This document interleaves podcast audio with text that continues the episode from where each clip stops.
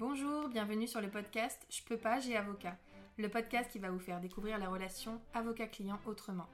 Nous sommes Anaïs Goulpeau et Sarah Kébir, avocates associées dans le cabinet Wave Avocat, et notre but avec ce podcast est de rendre l'avocat accessible. Ici, vous trouverez des discussions, des partages d'expériences, voire des confidences, mais aussi des réponses concrètes à vos questions juridiques dans nos domaines. Grâce à un langage adapté, des réponses claires et de la bonne humeur, nous espérons pouvoir répondre à vos questions et inquiétudes et peut-être vous donner une nouvelle vision de l'avocat.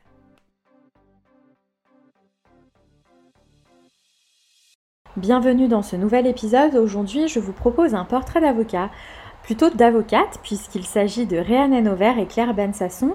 Ce sont deux consoeurs qui ont créé le cabinet NB Avocate à Évry. Le fil de la discussion nous a emmenés sur divers sujets. On a commencé par évoquer leur parcours, les valeurs qu'elles veulent nécessairement partager avec leurs clients, en passant par la place de la femme avocate, l'équilibre entre la vie familiale et la vie professionnelle. Tout ça dans la bonne humeur, en évoquant également le partage de leur quotidien d'avocates sur les réseaux sociaux et notamment sur Instagram où vous pouvez les retrouver sur le compte NB Avocate. Je vous laisse avec cet épisode.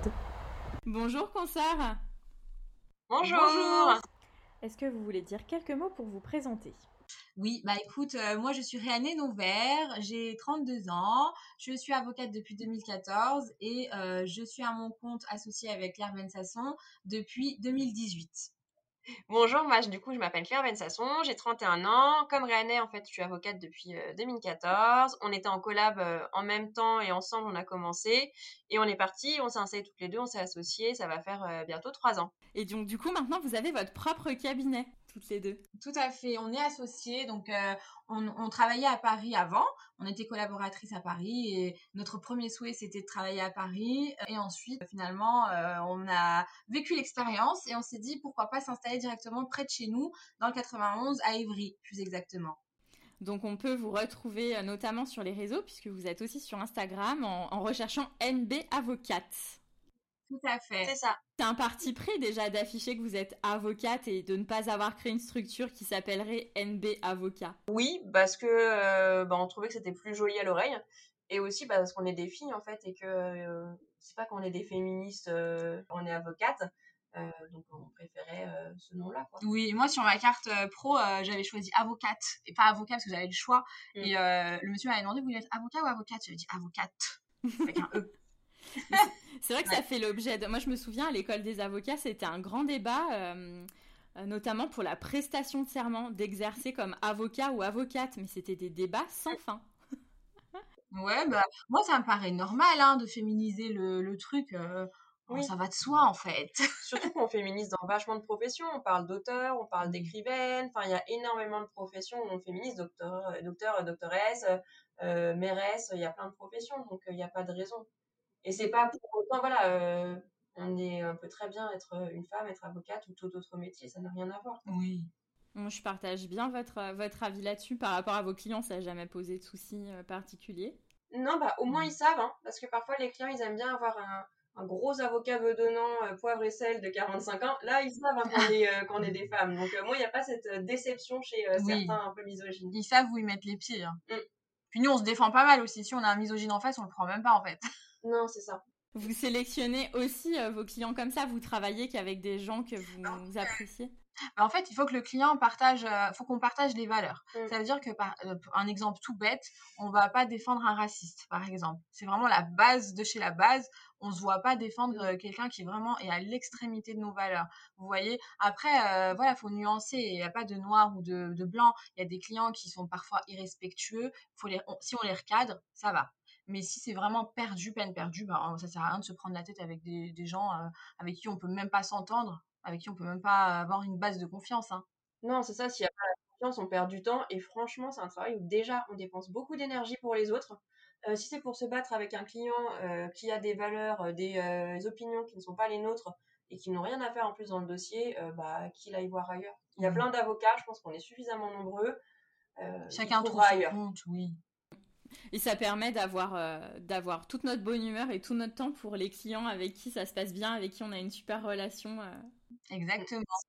Après, ça, ça, hein. s'apprend au fur et à mesure parce que, par exemple, ça, cette euh, liberté de choix et de sélection, on l'avait pas quand on était collaboratrice, évidemment. hein. les clients nous Mm. étaient imposés. Euh, là, aujourd'hui, c'est avec le temps qu'on apprend aussi à sélectionner. Au tout début, quand on s'est installé, on ne sélectionnait pas, on savait même pas qu'on pouvait sélectionner, en fait. Et euh, au fur et à mesure, bah, on a fait des erreurs et on a compris que, bah, voilà, le client qui partage vraiment pas nos valeurs, on peut pas le défendre de manière optimale, en tout cas. Non, c'est ça.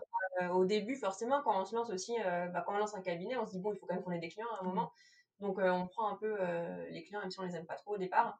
Avec le temps, on est capable de se dire, bah, je l'aime pas, j'aime pas sa façon de penser, j'aime pas sa façon de se comporter avec moi, parce qu'en général, mine rien, quand ils partagent pas les mêmes valeurs, euh, ils nous parlent mal, ils sont exigeants. On n'a pas ce temps-là. Donc, on, voilà, on est en mesure de dire, bah, écoutez, il n'y a pas de souci, on n'est pas sur la même longueur d'onde, on continuera pas ensemble, ou on ne débutera même pas ensemble. Hmm. On a un petit peu cette approche aussi euh, quand il n'y a pas de lien de confiance. C'est vraiment dans les deux sens. Et c'est vrai que les, les clients pensent parfois que c'est qu'ils ont eux la libre choix. Ça, ils le savent très bien. Mais parfois, ils se doutent pas que nous aussi, on a la possibilité de dire non et de bah ne oui, pas travailler avec eux. Nous, on a déjà eu des clients qui, enfin, un seul euh, qui euh, a voulu euh, vraiment nous imposer la stratégie, euh, la manière de faire le dossier, etc. Et en fait, sa propre stratégie était juridiquement fausse.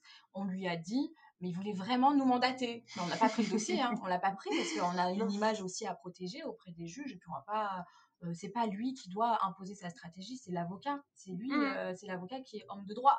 C'est ça. femme- femme C'est de pas droit. C'est comme moi, c'est ça. Bah, c'est- en plus, c'est lui qui nous imprime les textes Google aussi, en nous surlignant. Bah après, parfois, c'est utile. On a eu des clientes euh, qui l'ont fait et c'était utile parce que, bah, si, si tu veux, le travail était un petit peu mâché. Et parfois, non, c'est à côté de la plaque. Et euh, ça dépend vraiment de l'approche du client. Il y a des clients qui vont le présenter de manière bienveillante. Ok, il n'y a pas de souci. Mm. Et il y a des clients qui vont vouloir imposer en disant, moi, je sais mieux que toi. Toi, tu vas juste euh, poser ton nom euh, sur le courrier d'avocat et c'est tout ce que je veux. Et ça, ça c'est le, type de client qu'on prend pas, typiquement. Ouais, puis en plus, en général, c'est des clients qui ont tort. Ouais. Non, ils ont jamais raison. Quand à chaque fois, quand ils veulent qu'on rajoute leur truc, c'est toujours faux, en fait. Donc, euh, donc voilà, pareil, on leur explique une fois, s'ils continuent à être butés, bah, Tant pis, hein, il y a d'autres avocats. encore une fois, c'est ça, on fait beaucoup. Chaque avocat doit trouver son client et inversement. Et est-ce que vous pouvez nous dire ce que vous faites, que- quelle matière vous pratiquez? Alors, on fait beaucoup, beaucoup de droit du travail, euh, côté salarié et côté employeur, et euh, du droit pénal routier. Et euh, comme on est à Évry, on va pas dire qu'on est généraliste parce qu'on fait pas non plus de tout. Il y a des matières, par exemple, droit fiscal, on n'en fait pas. Euh, droit de la construction, euh, on n'en fait pas. Euh, tout ce qui est très technique, des matières auxquelles on n'a jamais touché, on n'en fait pas. Par contre, du divorce, on en fait de temps en temps. Du pénal simple, on en fait de temps en temps. Et puis c'est tout, hein. Ouais, on fait un peu d'expertise judiciaire en ce moment. On a Oui. pas mal développé les expertises judiciaires, donc euh, c'est intéressant en gros sur des travaux qui ont été euh, ou pas mal faits à voir après, l'isolation phonique, etc. Oui. Ça, c'est des dossiers qui sont intéressants pour le coup. Mm. Et ça, vous avez des anecdotes particulières de- d'expertise euh Expertise, euh, j'avais mis le truc sur Instagram où euh, le, le- la voisine se plaignait euh, des relations sexuelles euh, Ouais. des colocataires euh, en haut. En plus, c'était des étudiants trop mignons, trop sympas, Ouais, cool. chouettes. Et euh, donc, du coup, bah, là, c'est le tout début. Donc, on va voir comment Ouais, ça va se passer. hein. Mais elle envoyait des SMS en disant euh, Bah dis donc, c'est rapide ce soir. Oh là là, ça va pas durer très longtemps. c'est ça, les colocs en plus, ils sont, c'est des bébés, ils ont Oui. une petite vingtaine, enfin, ils sont au début de leurs études, ils viennent de partout en France, donc c'est une coloc avec. Je crois que c'est un peu les écoles d'ingénieurs, tout ça autour, donc euh, plutôt ça. Mais elle était hyper pleine par contre en expertise. Elle a juste voulu par contre regarder toutes les chambres. Ah ouais. Derrière la porte, tout. Elle pourra visualiser comme ça. Et c'était pas trop gênant parce que là, vous êtes entré. Enfin, est-ce que l'expert est un peu entré dans les, je sais pas, dans l'intimité des gens? Moi, il est rentré euh, dans les parties communes, on va dire, euh, des colocs, parce que c'était, c'est une coloc. Euh, les colocataires n'étaient pas là, chacun était dans sa chambre. Et après, il a regardé deux chambres, je crois. Ouais, il a, a frappé. frappé, euh, Et puis il a regardé hyper rapidement. En fait, en gros, il a fait une photo puisque c'est du phonique du parquet. quoi. Mais il était gentil, l'expert. Oui. Franchement, les experts en général sont plutôt respectueux de, de l'intimité des gens. Quoi. Hmm. Après, on a fait une autre expertise où euh, la partie adverse, euh, pas le, le confrère, hein, mais vraiment euh, le, monsieur, était assez misogyne et, Et raciste. hein. un peu raciste aussi. Et du coup, on l'a remise à sa place et Ouais. c'était. Bon, là, j'en rigole, mais c'était drôle sur le coup parce que Claire, elle- quand elle remet les gens à leur place, c'est un truc de fou. Et il y avait le confrère à côté qui rigolait aussi. Ouais, enfin, qui rigolait. Non, mais pour le coup, ouais, c'est compliqué parce que parfois, il y a des. Enfin, nous, je pense qu'on est euh, psychopathes sur nos valeurs. C'est-à-dire qu'on est vraiment rigide. C'est-à-dire que la tolérance, le racisme, Ouais. pour nous, c'est un truc qu'on ne supporte pas. Donc à partir du moment où quelqu'un dépassera de ce cadre-là, on aura du mal à se canaliser. On ne pourra pas se taire en fait.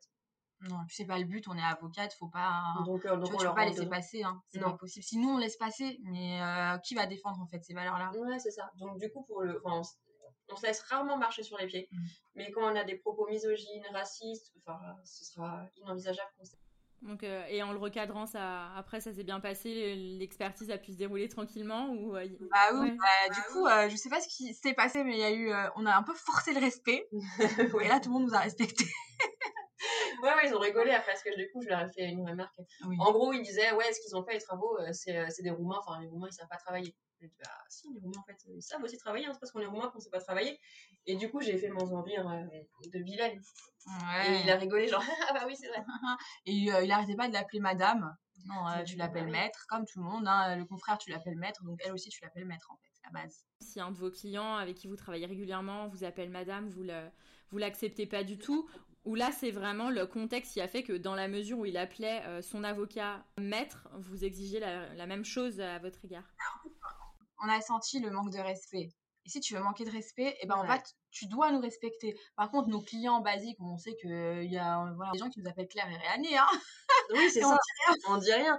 Après, en général, franchement, les clients, on les connaît. Si ils disent madame, c'est pas méchant, c'est juste que ça leur a échappé. Voilà, ils- Mm. comme ils parleraient à n'importe qui d'autre. Euh, ceux qui font exprès d'appeler madame, on sent la façon dont ils. euh, Ils veulent. Ouais. euh, ouais. Et là, à ce moment-là, on leur dit quoi. Oui, là, on Parfois, c'est des confrères. hein. Moi, ça m'était arrivé, euh, je me rappelle, au début de ma collab, il m'avait appelé madame, le vieux confrère.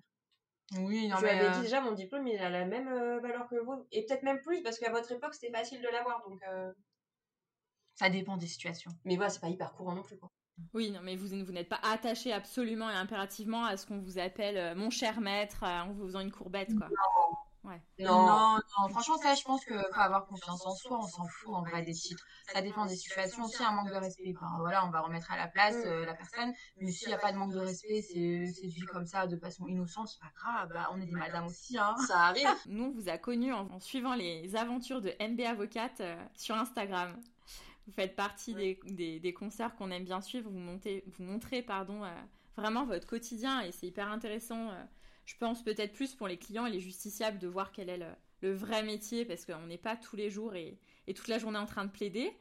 Euh, Qu'est-ce que ça vous apporte à toutes les deux au quotidien? Est-ce que c'est vraiment votre plaisir perso ou est-ce que c'est dans un but vraiment d'accessibilité de... Bah alors, ça dépend. Il y a eu plusieurs étapes. Quand j'ai, moi, quand on a créé le- l'Instagram, c'était vraiment pour euh, que ça soit la vitrine du cabinet, euh, qu'on puisse se faire connaître, que notre entourage un peu euh, lointain, par exemple les gens qu'on a connus au lycée, au collège, etc., avec qui on a coupé les ponts depuis, puissent euh, savoir que nous, on est là, on est à Ivry, voilà les matières qu'on exerce, et voilà, on est avocat, etc. Si vous avez besoin, si votre famille a besoin, on est là. Et ça a marché. Ça a marché parce que euh, on a eu des clients du lycée, du collège, etc.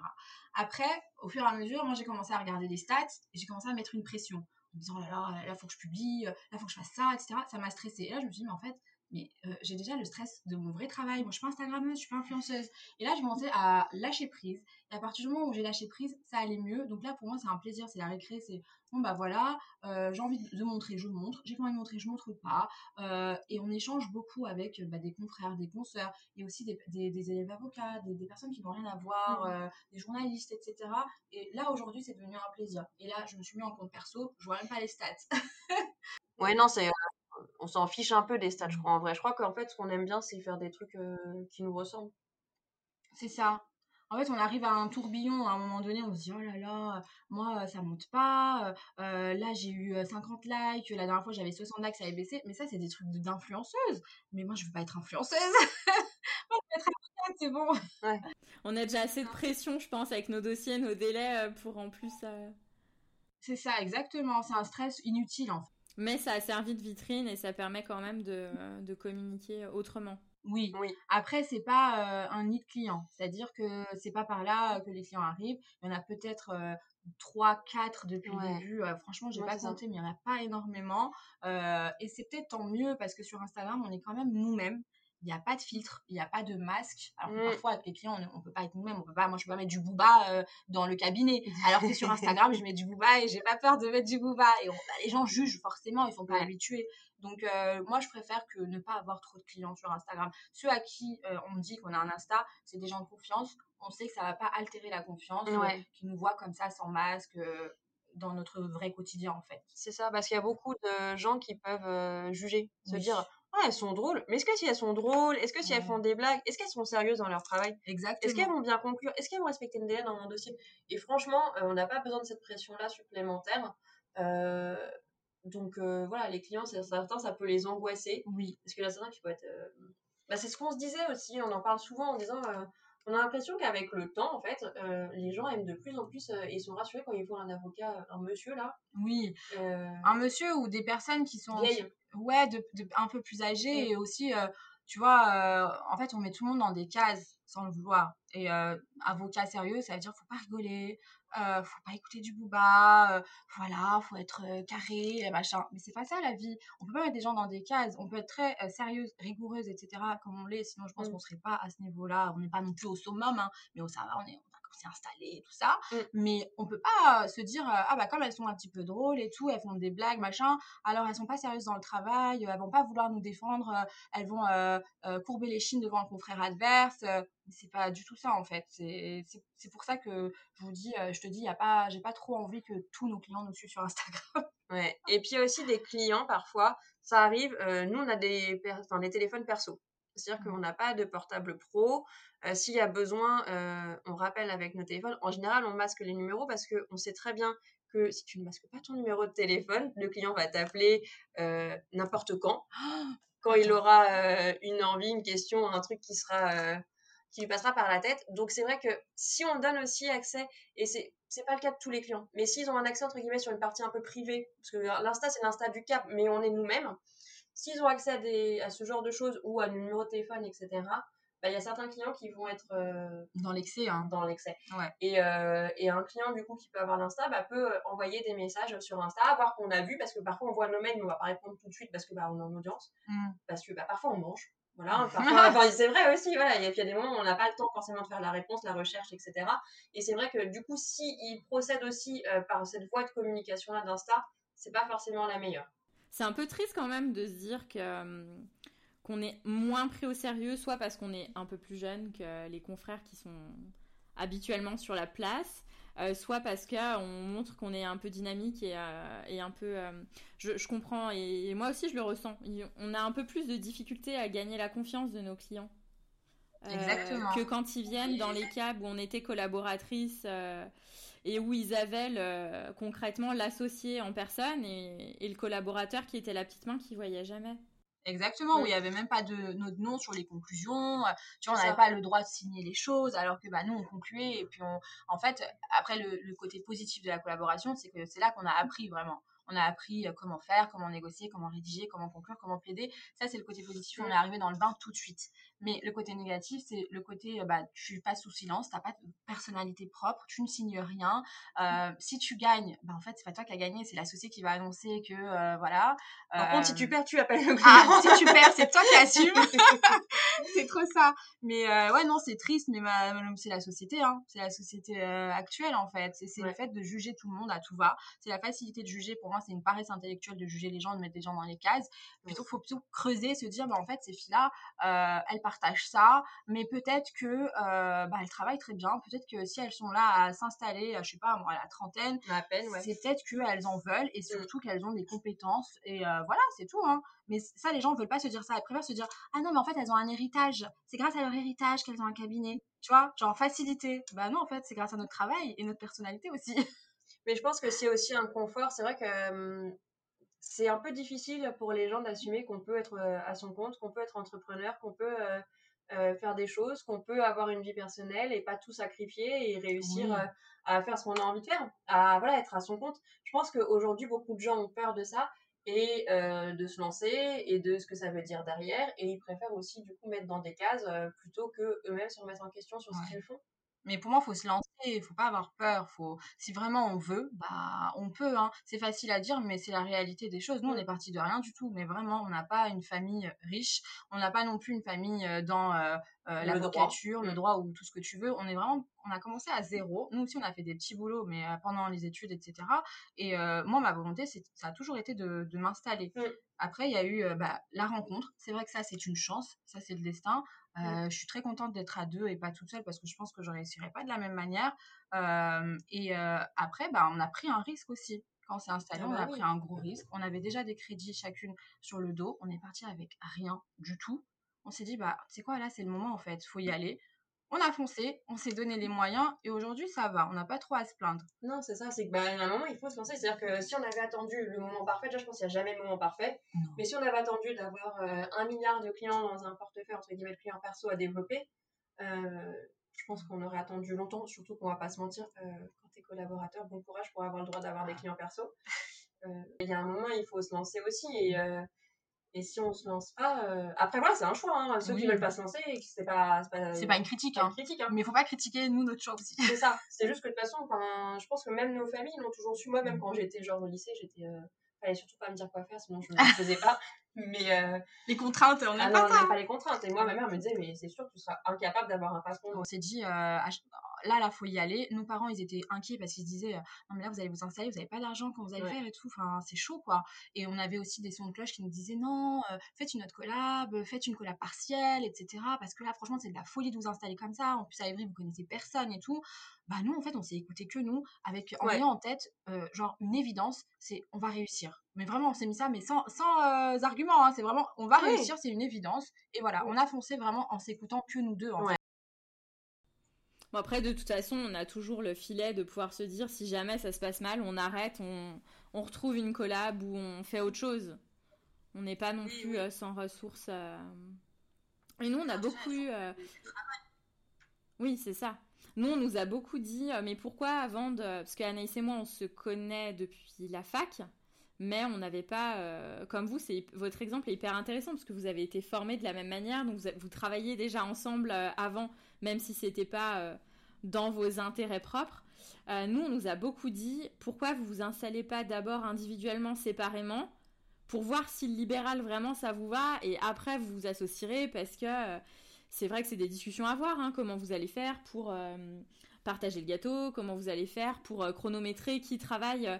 Et en fait, la plupart des confrères, je trouve, sont dans une réalité, alors je sais pas vous comment vous travaillez, mais euh, sont dans une réalité que Anaïs et moi, on n'a pas. Là, concrètement, euh, si Anaïs, demain, elle me dit je suis off, bah elle est off. Et euh, je vais pas en faire un drame, tu vois.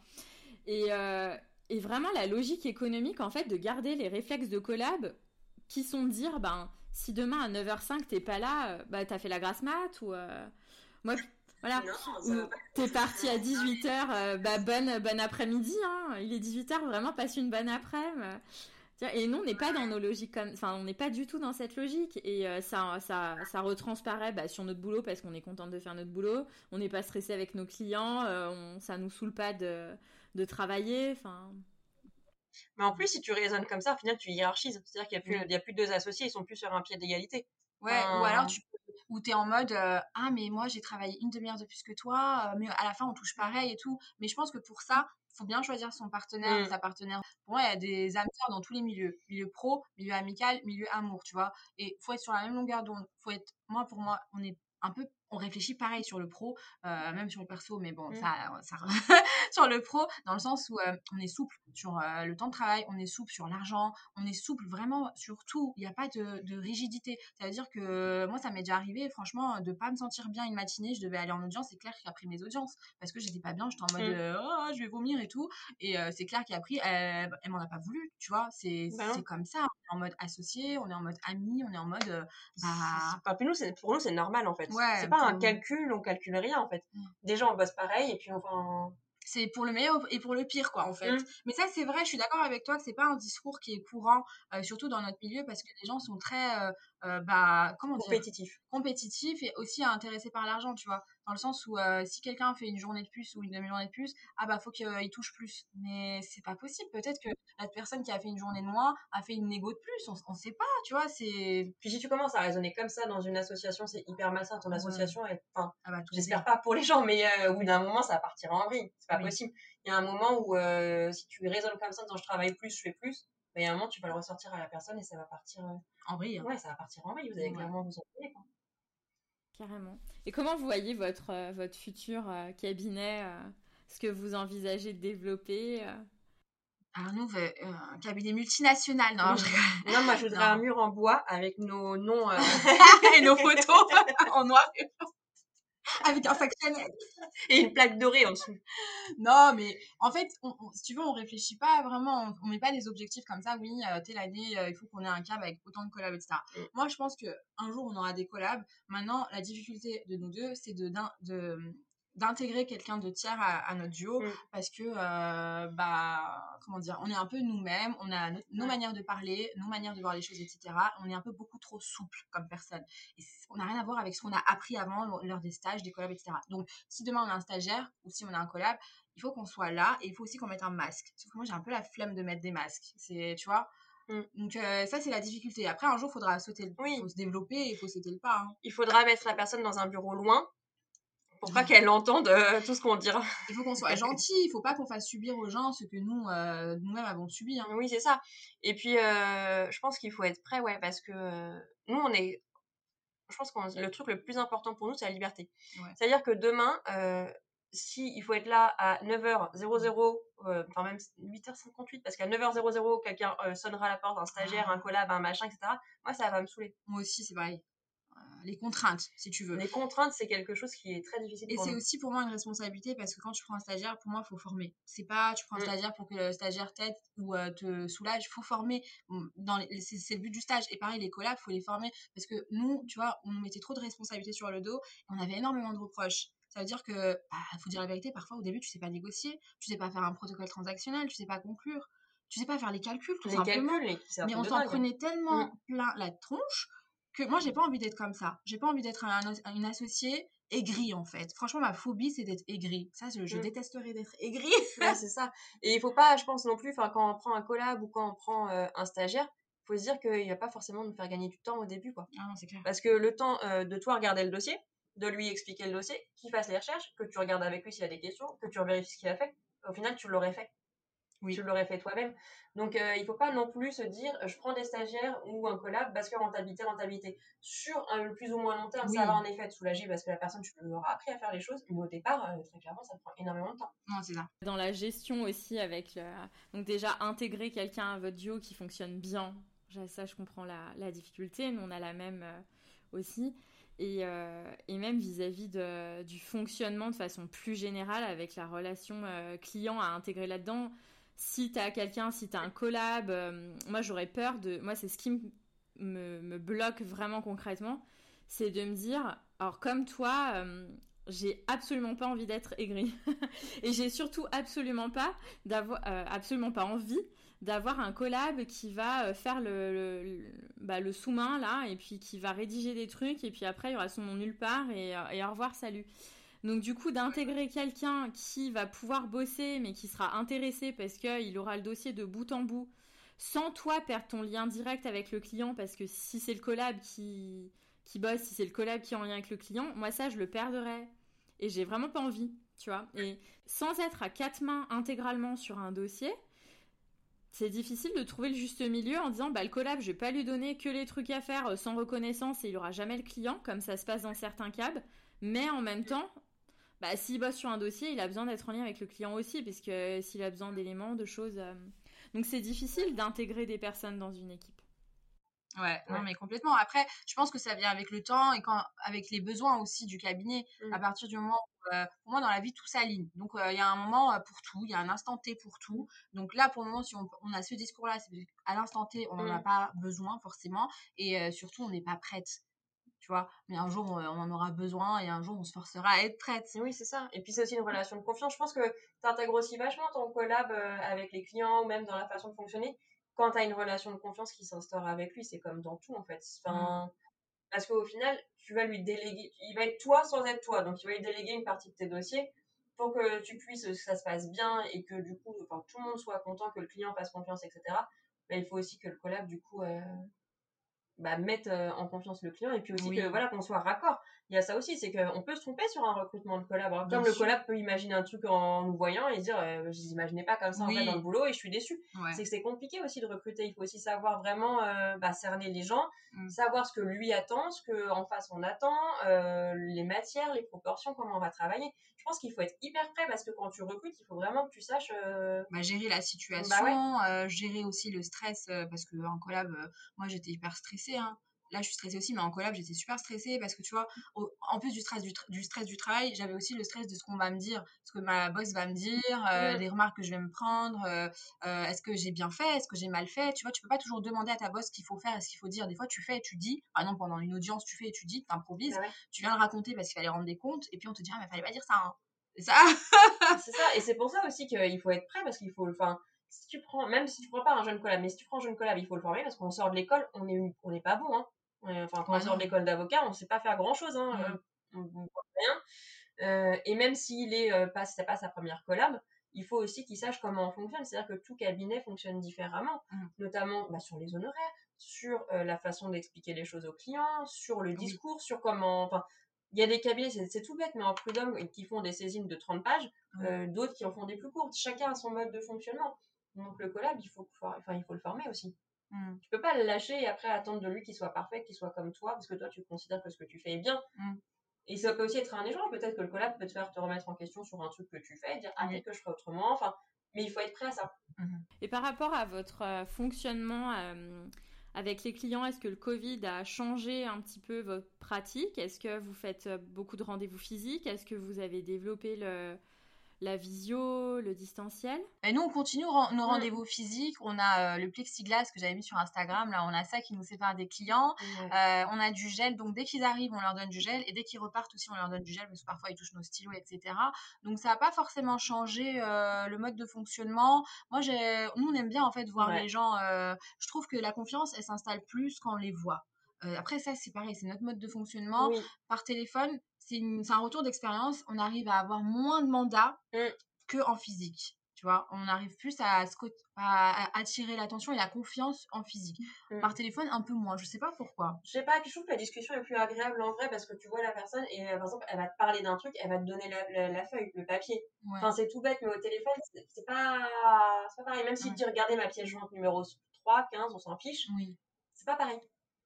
C'est pas pareil. Même, même je trouve qu'en termes de, euh, de concentration, Oui. c'est plus, c'est plus. euh, Surtout nous deux, on, va, on va se faire des têtes et tout. c'est ça, c'est plus pratique pour nous d'avoir le client en face. Oui. Et puis pour le coup, je pense que les clients, en tout cas nous, nos clients aiment bien aussi. Oui. Après, on les voit en premier rendez-vous. On va pas les voir toutes les semaines en fonction de l'avancée. Hein. On voit pas tout le temps les clients. On les voit en premier rendez-vous, c'est sûr. Enfin, si, euh. Sauf s'il n'y a pas moyen de faire autrement. Oui. Et après, euh, s'il y a besoin de faire des points, on fait beaucoup de points téléphone, mail, etc. Par contre. Mais ça, on l'a toujours fait. Oui, donc c'est pas le, c'est pas du tout le contexte qui a fait changer vos pratiques par rapport à ça. Si vous pouviez changer une seule chose dans la relation que vous avez avec vos clients, qu'est-ce que ce serait? Moi, ce qui peut parfois être difficile à gérer, c'est que les clients nous prennent pour des psychologues. Oui. Et euh, déjà, chacun son travail. Oui. chacun ses compétences parce que euh, bah, le psy, il est psy, il n'est pas avocat et vice-versa. Et parfois, c'est difficile parce que nous, notre travail, c'est d'essayer de trouver une solution à un problème juridique. Bien évidemment, on fait du droit du travail, enfin, du pénal, etc. Donc, on fait des matières humaines. Mais on ne peut pas résoudre les problèmes euh, ou les séquelles qui ont pu euh, naître d'une relation de travail toxique, etc.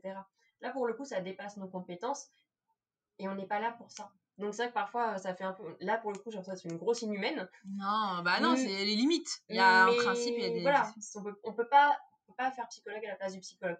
C'est Mm. ça qui parfois est difficile et, euh, et parfois les clients aussi du- ont du mal à, à comprendre. Donc on leur dit en douceur, voilà, ce serait peut-être bien de faire accompagner, Oui. un suivi psychologique c'est important. Et je pense que c'est important en plus Mm. sur les problématiques de harcèlement. Je pense que c'est important. Mm. Et parfois ils ont du mal. Il y en a un qui appelle en disant, Ah, vous m'avez calmé. Bah oui, mais pour le coup. euh, Après, nous, en plus, on est un peu des éponges, donc on prend beaucoup. Euh, on est quand même, euh, ouais, on est des ép- on est, on est sensible. Après, tu vois, on arrive quand même à se détacher du dossier. C'est le but de l'avocat. Hein. Tu as une robe, tu dois rester détaché, sinon tu défends mal euh, le client. Mais au bout de certains, jours- une semaine, deux semaines, ou tu vois, tu as un épuisement aussi à force d'absorber, d'absorber le stress de tout le monde, Mmh. pas que des clients, hein, ça peut aussi être les confrères, ça peut aussi être euh, bah, des décisions de justice, euh, surtout conseil de prud'homme, tu vas voir, euh, voilà. Mmh. Donc il y a un moment où toi aussi tu as tes limites, euh, tu te dis, tu as envie de dire au client, bah canalisez-vous, tout comme moi je me canalise aussi, tu vois. Mais ça, bon, on le dit pas trop parce que, comme elle dit Claire, on est dans des matières humaines. Ouais. On peut pas trop se permettre d'être, on peut pas être méchante, on peut pas non plus envoyer les, chiens, les gens paître comme ça. Mais c'est vrai que quand c'est trop, ben là, on va dire, bah écoutez, nous on a un contact, euh, est-ce que vous voulez qu'on vous transmette les coordonnées d'un psy, etc. Mm. Et en général, ils comprennent quand même. Mais moi, contrairement à ce que tu disais, Claire, je trouve pas que ce soit inhumain parce que, au contraire, ça montre qu'on a pris conscience de la difficulté de la personne.